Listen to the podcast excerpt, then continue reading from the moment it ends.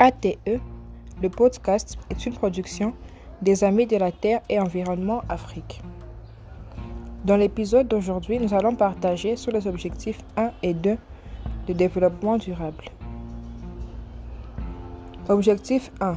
Éliminer la pauvreté sous toutes ses formes et partout dans le monde. Entre 1990 et 2015, le taux d'extrême pauvreté dans le monde a reculé, passant de 36% à 10%. Toutefois, le rythme du changement s'est ralenti et la crise liée à la COVID-19 risque, hélas, d'anéantir des décennies de progrès dans la lutte contre la pauvreté.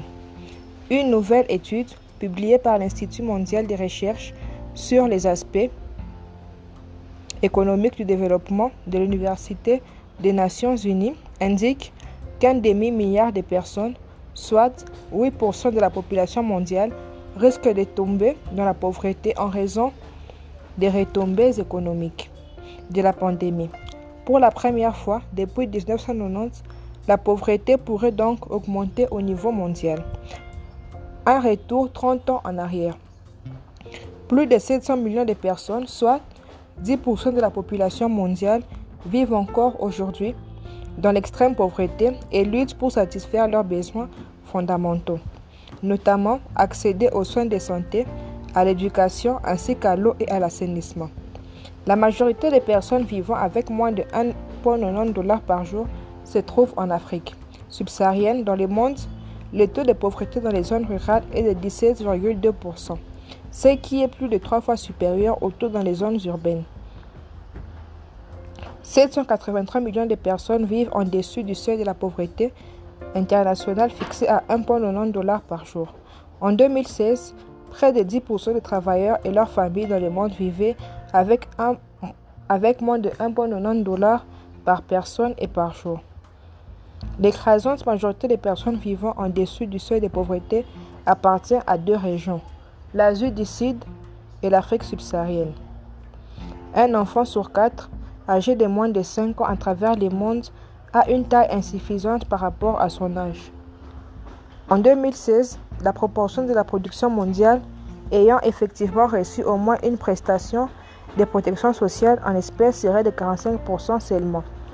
Afin de venir en aide aux plus pauvres, aux plus vulnérables, l'ONU a publié un cadre pour une réponse socio-économique immédiate à la COVID-19 et appelle à une intensification exceptionnelle du soutien international et de l'engagement politique afin de garantir que partout dans le monde, les personnes puissent avoir accès aux services essentiels et à la protection sociale.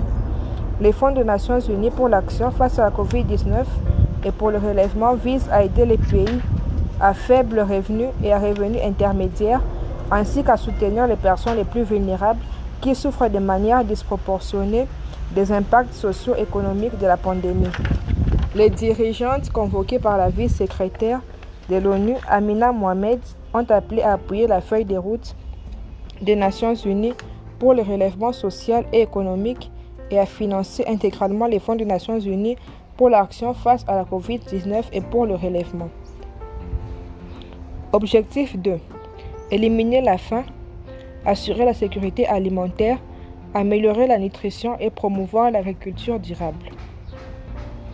Après plusieurs décennies de baisse continue, le nombre de personnes qui souffrent de la faim mesuré par la prévalence de la sous-alimentation a recommencé à augmenter lentement en 2015. Les estimations actuelles montrent que près de 690 millions de personnes souffrent de la faim, soit 8,9% de la population mondiale, en hausse de 10 millions de personnes en un an et près de 60 millions en 5 ans.